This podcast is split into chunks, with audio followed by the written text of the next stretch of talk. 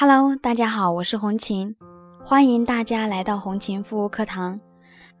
长过痘痘的妹子应该有很多，那么长过痘痘的你有涂过皮炎平吗？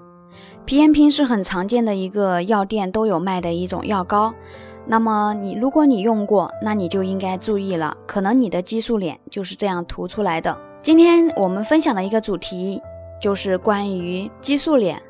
当很多妹子脸上长出痘痘时，都想尽一切办法在短时间内想快速消除痘痘，但往往不尽人意。痘痘消除的越快，那么你之后却滋生的痘痘越来越多。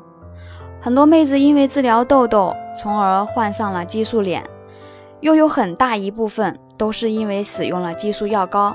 那么我们平时最常见的一种激素药膏就是皮炎平。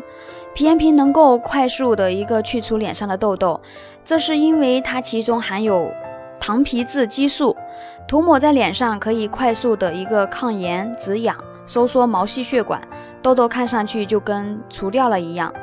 但同时，激素有很大的一个副作用，就是会抑制皮肤细胞更新，助长细菌的一个滋生。所以在停用激素药膏之后，痘痘会比一开始还要更加严重。如果这个时候使用激素药膏，痘痘又会好转；等你停止使用药膏之后，痘痘又会反反复复。最终，很多妹子们都是因为不当使用激素药膏，进而患上了激素脸。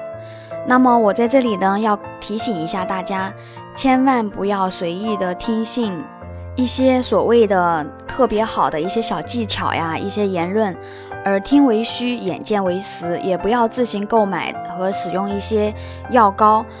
对待自己的脸部一定要非常谨慎，千万不要把药膏往脸上擦，不要把自己当成小白鼠。有这方面的一个问题肌肤被激素脸所困扰的伙伴，也可以加我的微信幺三七幺二八六八四六零。那么，如果说你使用的祛痘产品见效非常的快，那就要提高警惕，你要注意了，很有可能呢，产品成分中含有大量的激素，那么也会使你患上激素脸。